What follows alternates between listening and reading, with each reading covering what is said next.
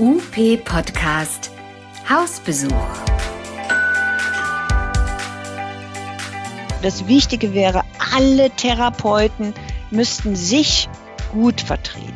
Dann wären wir eine große Menge. Also wo sind wir alle? Raus aus den Stuben, rein. Wir müssen uns vertreten und nicht die Gruppe, die Akademischen und die Ausgebildeten. Das betrifft uns ja alle inklusive Podologinnen. Also gemeinsam agieren. Das gelingt komischerweise in unserer Berufsgruppe nicht. Ich bedauere das sehr. Was macht ihr so? Und was machen eigentlich die anderen? In dieser Reihe geht es ums Kennenlernen, ums Impulse geben und ums über den Tellerrand schauen. Was kennzeichnet eure Praxis? Was ist euer besonderer Schwerpunkt, eure Motivation und euer Antrieb? Wir sind Carola und Olaf. Und wir freuen uns, euch besuchen zu dürfen.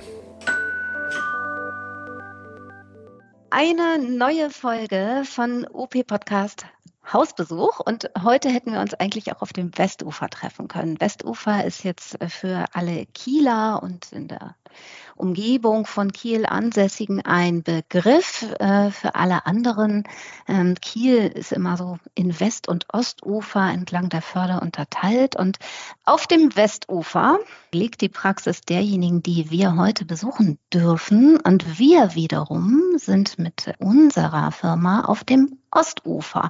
Und eigentlich ist das gar nicht so weit, aber heutige Umstände und auch die Zeit haben bedingt, dass wir uns jetzt dann doch online treffen. Das macht aber gar nichts denn schön und lauschig ist es auch jetzt schon. Wir sind heute bei Sabine Wolf. Hallo Sabine. Hallo Carola. Magst du vielleicht ganz zu Beginn einmal vorstellen, wer du bist und was du für eine Praxis hast, damit ich nicht die ganze Zeit am Stück rede? Mitten in Kiel betreibe ich eine Praxis für Logopädie und Ergotherapie. Ich bin die Inhaberin dieser Praxis und heiße Sabine Wolf. Hallo Sabine, auch von mir noch mal ein zünftiges Moin vom Ost aufs Westufer mit Rückenwind. Es kündigt sich hier ein ordentlicher Sturm an. Und ich denke, so stürmisch können wir auch direkt dann mal in unser heutiges Gespräch starten. Äh, du weißt, wir wollen dir drei Begriffe an den Kopf werfen und du darfst dann einfach mal drauf lossabbeln, was dir dazu einfällt. Hallo Olaf. Hallo Sabine unser Buchstabe, auf den wir uns geeinigt haben, ist das Z. Ich glaube, das hatten wir schon mal, aber wir möchten bei dir anfangen mit dem Begriff Zeit beziehungsweise zeitgemäß. Zeitgemäß. Wir gestalten das Leben in unserer Praxis zeitgemäß.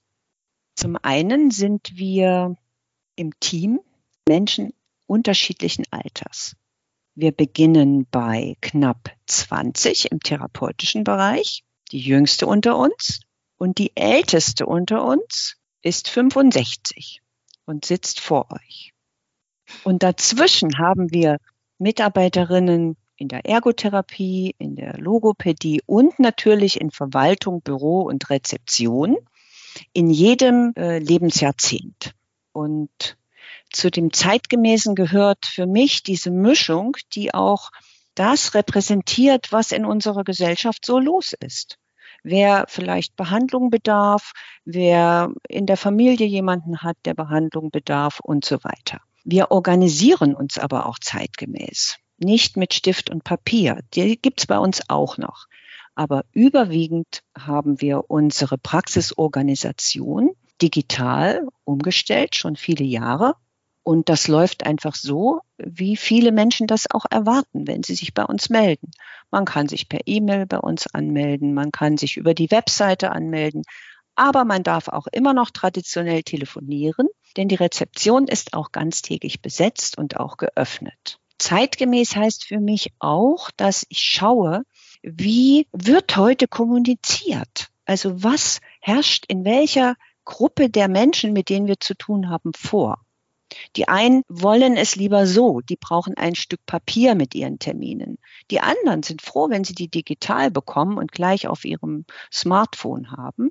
Das gehört für mich zu dem zeitgemäßen Aspekt. Es gehört aber auch dazu, dass wir Räumlichkeiten haben, die einladend sind. Darauf legen Menschen großen Wert, zunehmend auch Wert. Und wir haben eine Durchlässigkeit. Also man kann bei uns mit dem Fahrstuhl in die Praxisräume fahren. Man hat einen leichten Zugang. Wenn man es braucht, kann man auch mit einem Fahrzeug in der Tiefgarage bei uns abgeholt werden. Also wir haben eine Durchgängigkeit und auch beim Betreten der Praxis, das meine ich jetzt auch nochmal mit zeitgemäß, dann kommt man herein und sieht sofort die Rezeption, man sieht aber auch Menschen, die im Flur sitzen und auf ihre Behandlung warten und man wird willkommen geheißen. Das wünschen sich Menschen heutzutage ganz besonders. Das du hast uns da jetzt schon ganz viele Punkte gegeben, an die wir tatsächlich wirklich nahtlos anknüpfen können. So haben wir ja. uns das vorgestellt. ich würde tatsächlich gerade mal, du sprachst an, ein großes Team ähm, von bis tatsächlich, wenn wir richtig recherchiert haben, seid ihr bummelig 20 äh, Leute bei euch im Team. Und die Größe der Praxis stand was von 240 Quadratmetern. Da braucht ihr eine gute Organisation, oder? Dass ihr da wirklich alle unter einen Hut bekommt. Das würde mich mal interessieren tatsächlich. Seid ihr alle in der Praxis? Äh, schickt ihr viele raus auf Hausbesuch? Wie organisiert ihr das? Und um dann noch einen hinten dran zu hängen, ihr nutzt ja das sagtest du gerade entsprechend auch äh, das Digitale auch mit zur Planung und zum Disponieren. Ähm, inwiefern wird das irgendwie zentral gesteuert oder ist das da auch ein ausgeklügeltes Raumbuchungssystem, um da an Olaf anzuknüpfen? Mhm. Wir sind unsere Praxis im Moment, wir arbeiten gemeinsam mit 20 TherapeutInnen. Dazu kommen aber nochmal fünf MitarbeiterInnen in Büro, Rezeption, Verwaltung.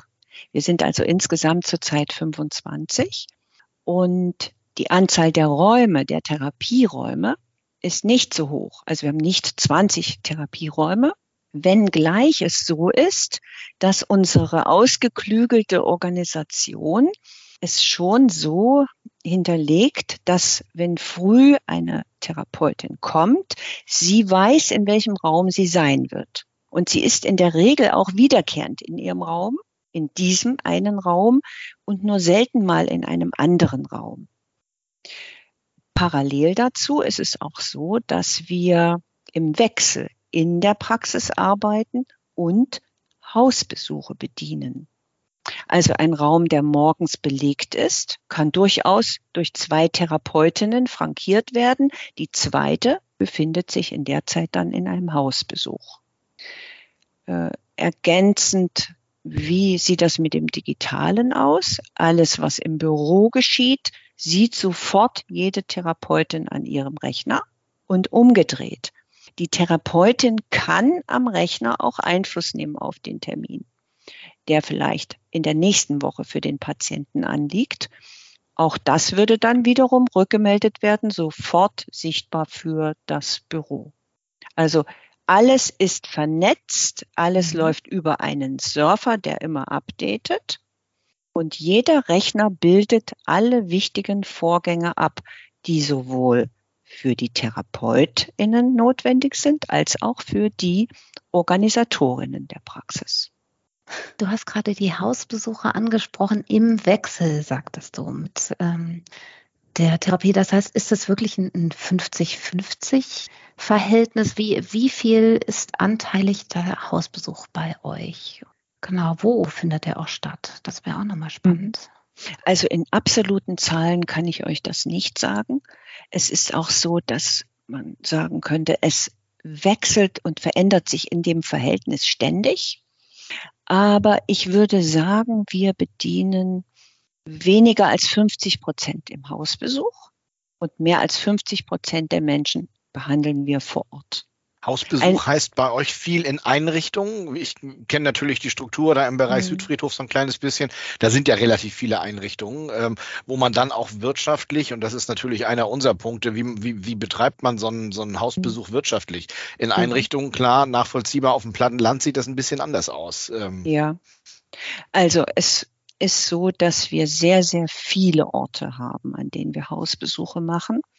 Und äh, für die, aus der wirtschaftlichen Sicht ist es tatsächlich total wichtig, zum einen Orte zu haben wie ein Heim, in dem zum Beispiel am Vormittag mehrere Patienten eine Behandlung bekommen. Mhm. Es ist genauso wichtig, dass man nahe am Praxisort einige Sachen hat. Wir haben zum Beispiel in dem Gebäude, in dem sich unsere Praxis befindet, befinden sich auch mehrere Einrichtungen, auf denen wir aktiv sind. Dort machen wir, da es nicht in der Praxis stattfindet, einen Hausbesuch mit einem Fußweg.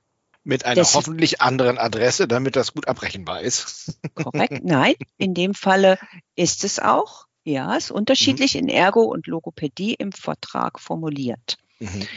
Dann gibt es aber auch noch sehr viele Hausbesuche, die man fußläufig erreicht, wie du sagst, hier, wo wir auch sind, aber auch etwas weiter weg, denn die Patienten oder auch die Angehörigen, die sich um die Hausbesuche kümmern, die interessiert es nicht, woher der Therapeut kommt. Hauptsache, er kommt, denn Hausbesuche sind rares.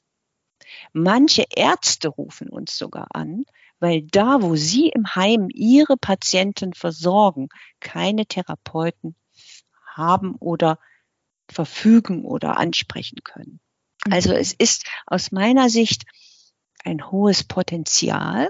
Es ist eine große Herausforderung. Ich weiß auch, dass einige Praxen diesen Bereich nicht so bedienen wie wir. Und dank eines guten Büros werden bei uns die dollsten Hausbesuchsrouten ausgeklügelt. Und wenn ich euch sage, dass wir an einem Tag an einen Ort mit vier Therapeuten in einem Pkw fahren, nämlich zwei Logopädinnen und zwei Ergotherapeutinnen, dann wisst ihr, dahinter steckt echt ein gutes Management, eine total gute Planung und das flutscht dann auch wirtschaftlich. Und das ist dann ja auch noch umweltbewusst gedacht. Das dachte ich gerade, wenn ihr mit vier Leuten das Auto auslastet, das ist prima. Du sagtest gerade, die PatientInnen interessiert es nicht, woher die TherapeutInnen kommen, aber andersherum ja durchaus schon. Und selbst wenn ihr die besten Routen habt, wo ist denn so eure örtliche Schmerzgrenze? Bis dahin fahren wir und äh, das ist zu weit weg. Also das ist ein sehr wichtiges Kriterium. Natürlich gibt es Grenzen und diese Grenzen sind auch nicht festgenagelt. Aber die liegen schon etwa bei einer Viertelstunde Fahrzeit.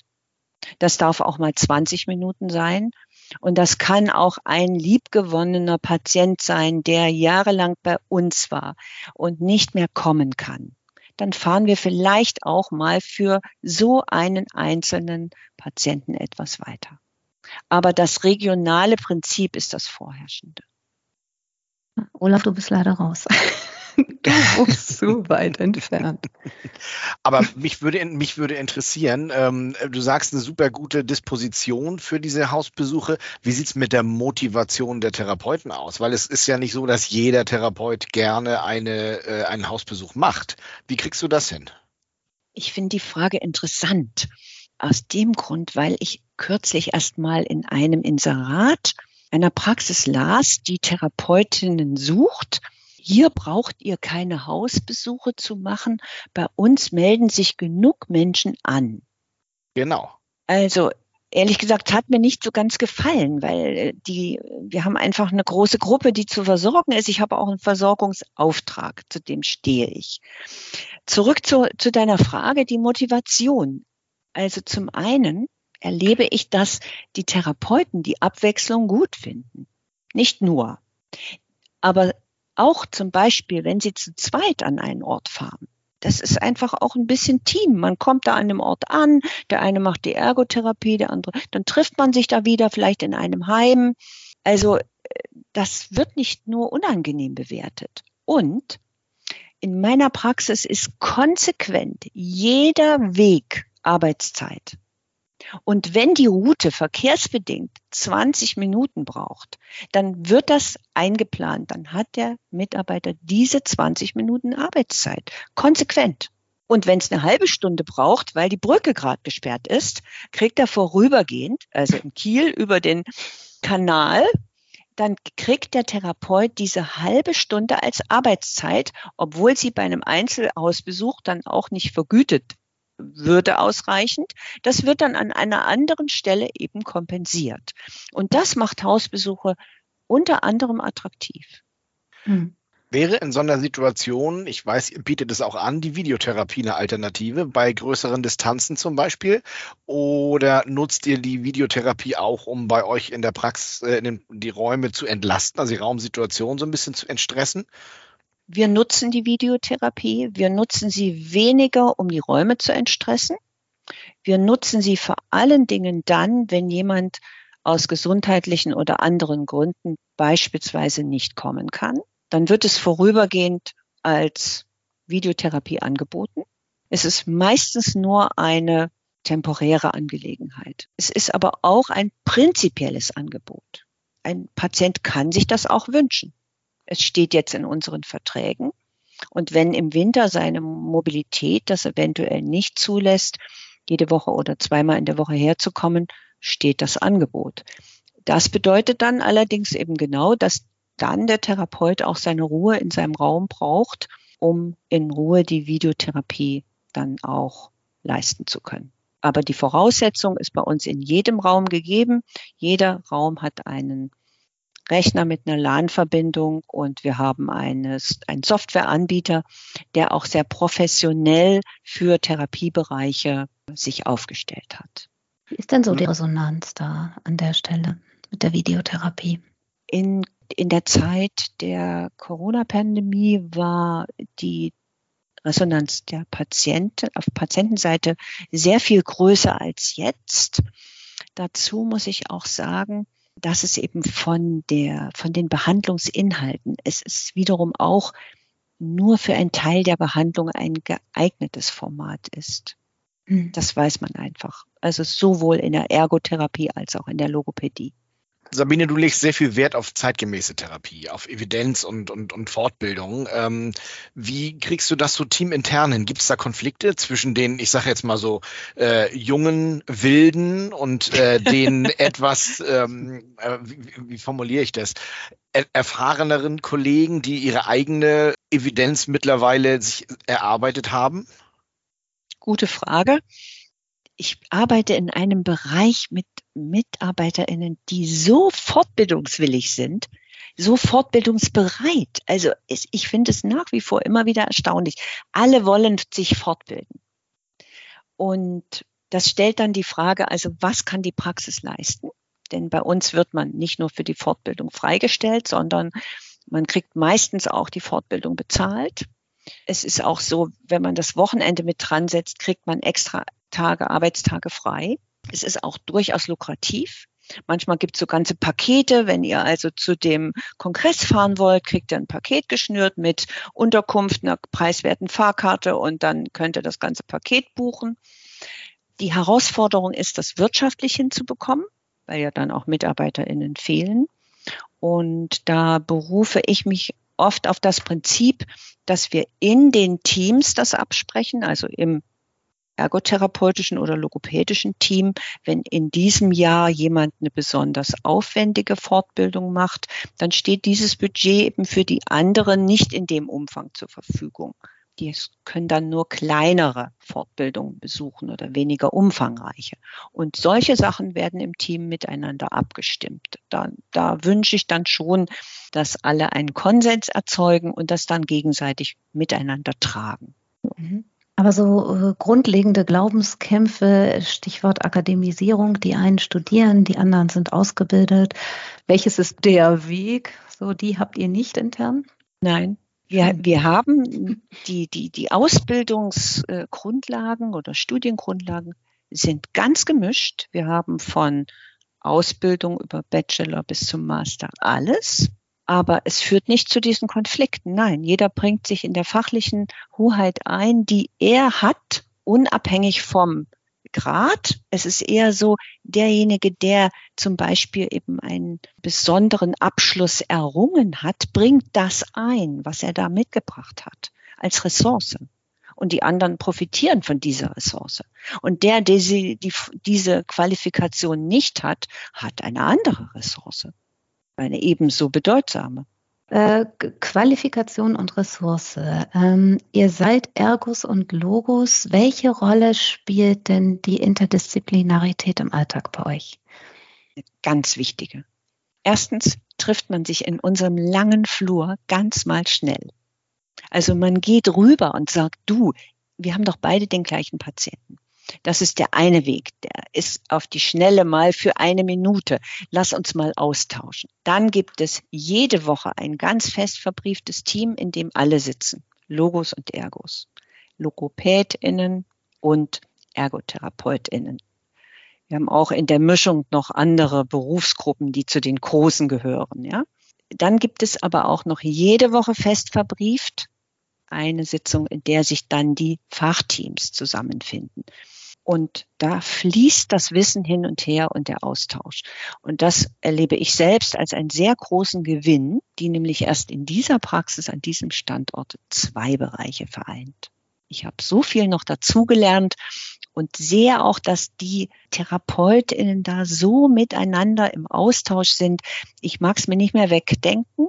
Also es ist richtig groß geschrieben bei uns und ich glaube, um auf die erste Frage irgendwo auch nochmal zurückzukommen, das wünschen sich ganz, ganz stark die Therapeutinnen, ungeachtet des Alters, austauschen, nicht nur abarbeiten von Sitzungen, austauschen mit anderen. Das hat auch seinen Preis, wenn man so regelmäßig sich treffen darf.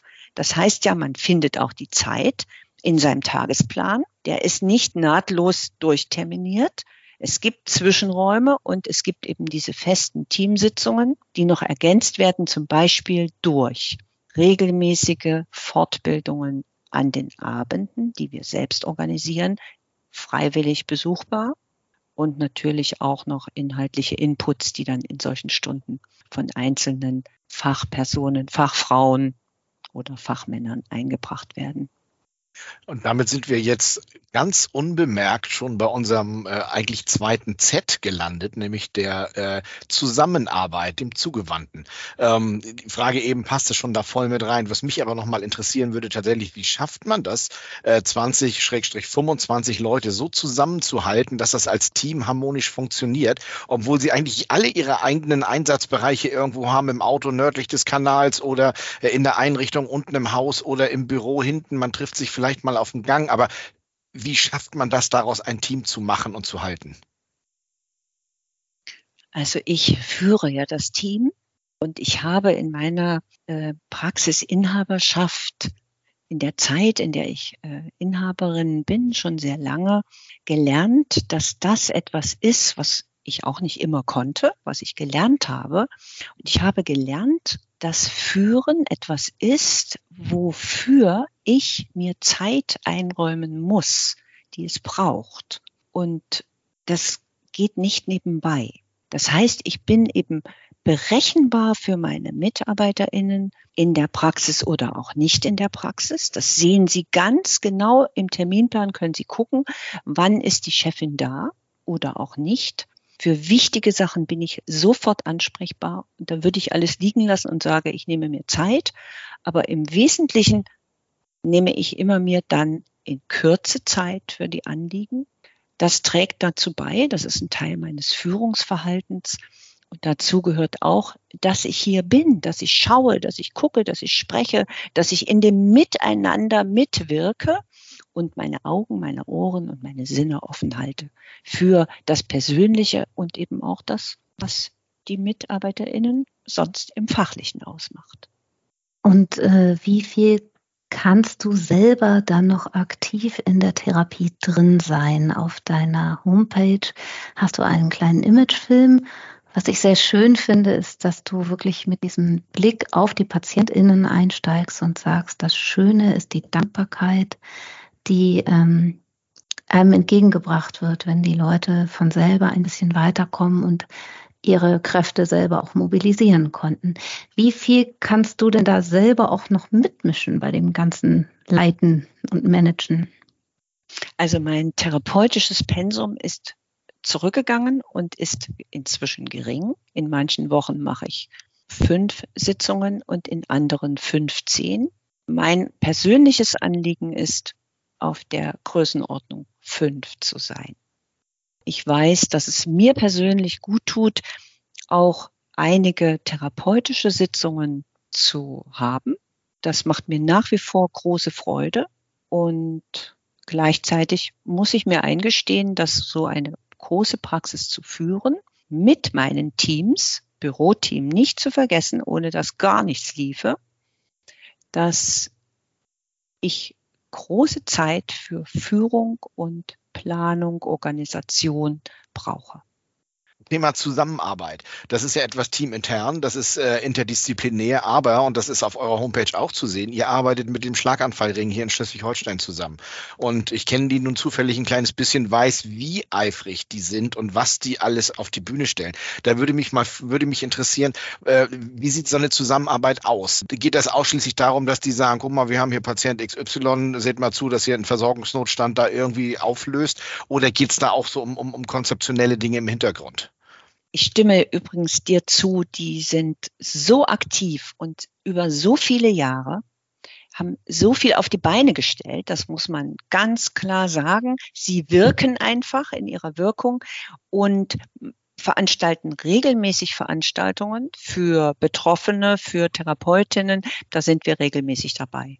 Und da geht es ja im, im Großen und Ganzen darum, schnell und gut zu versorgen. Und wenn ich den auch nochmal zeitgemäß äh, vom Anfang aufgreife, wir haben hier nicht selten Anfragen, wo dann bei der Anfrage für einen Therapieplatz gefragt wird, ja, wann war denn Ihr Schlaganfall? Ja, vor einer Woche.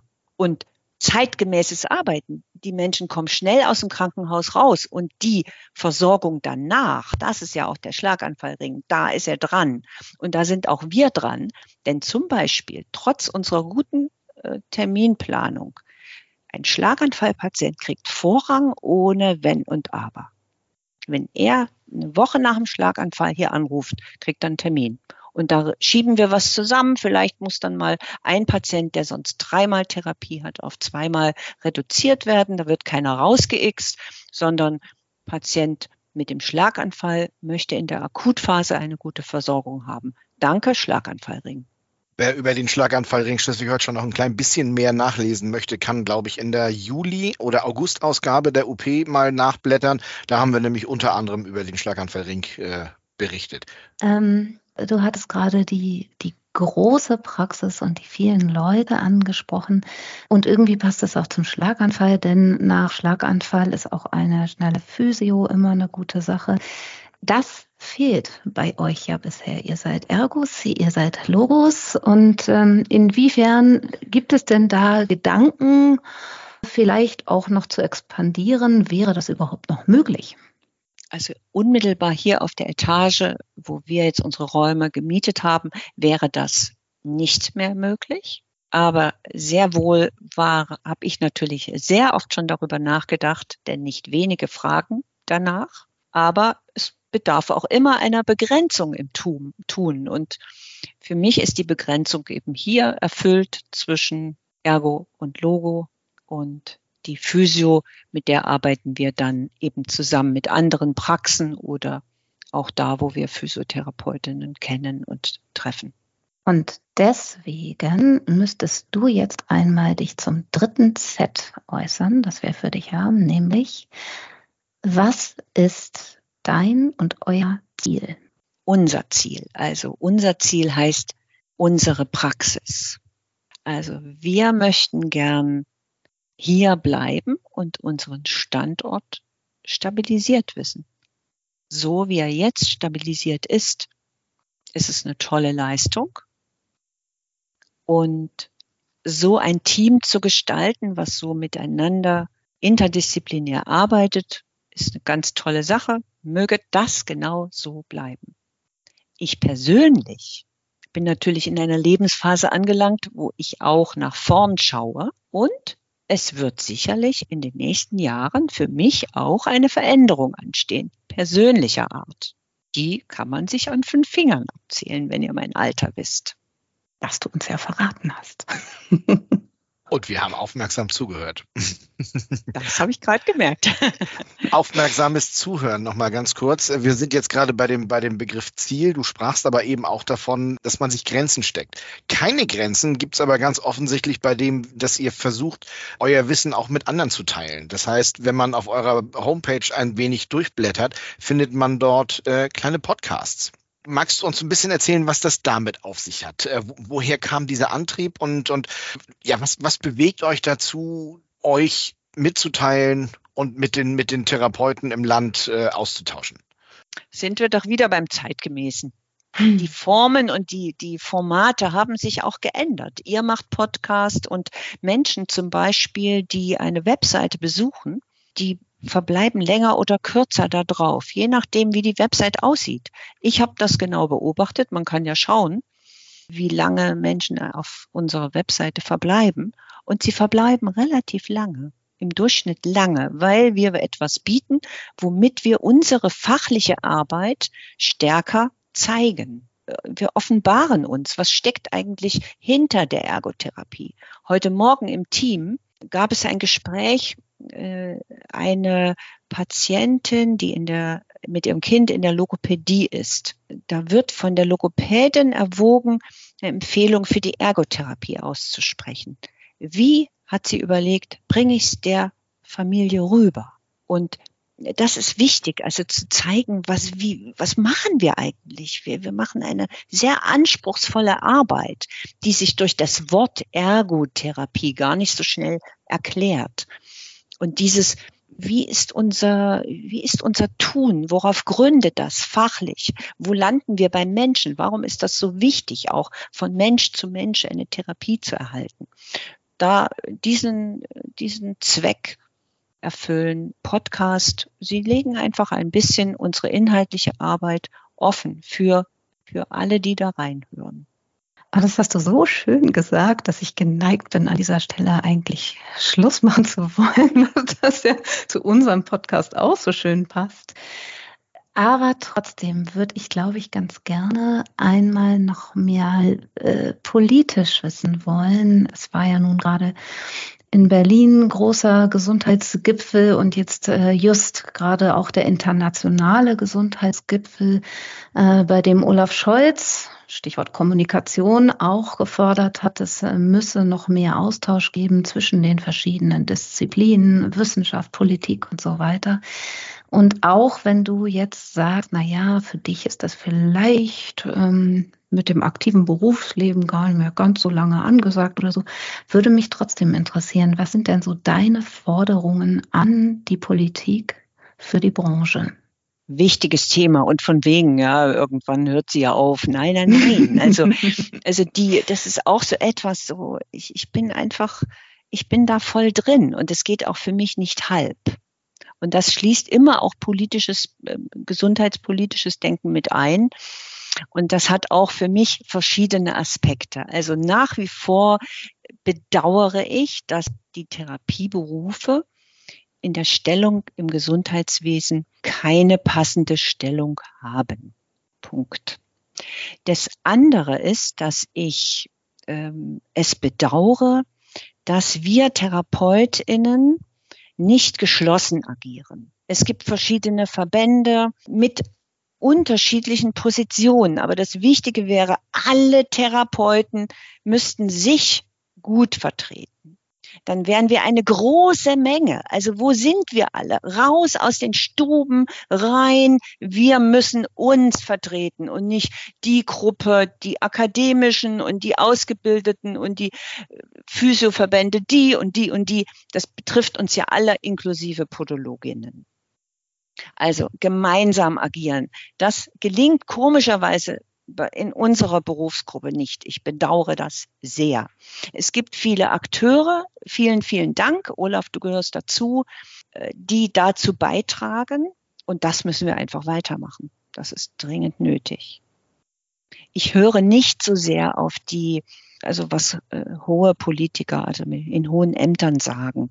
Das ist für mich nicht so bedeutsam es gibt so viele Gremien in allen Verbänden, in allen Berufsgruppen sind so viele wichtige Leute, die dazu beitragen, ungeachtet dessen, wie hoch sie qualifiziert sind. Wir haben ja zum Glück jetzt auch schon, wir haben überall Professorinnen für Ergotherapie, Logopädie, Physiotherapie, Podologie. Da weiß ich es allerdings nicht so ganz genau bei der letzten Gruppe.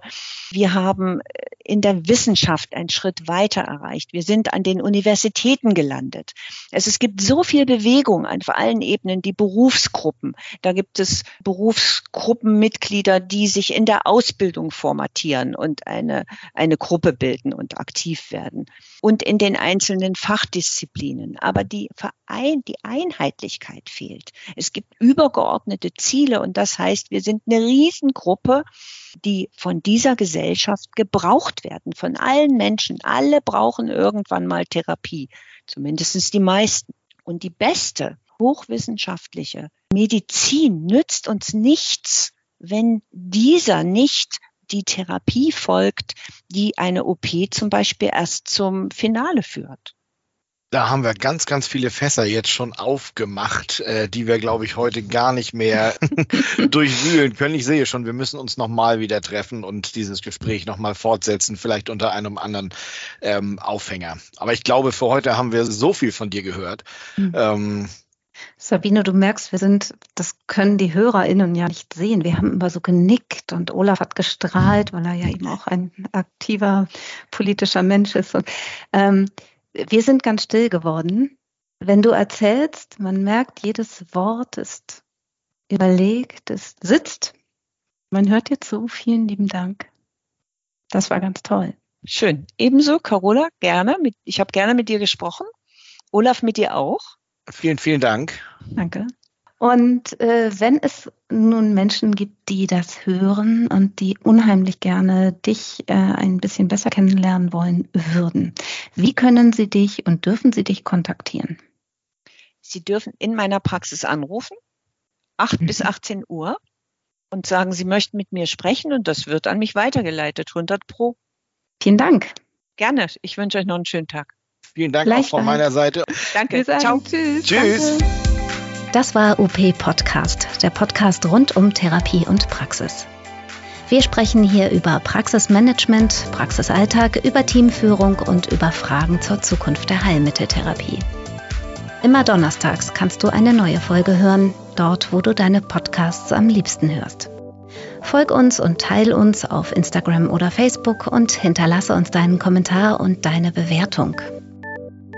Bis zum nächsten Mal.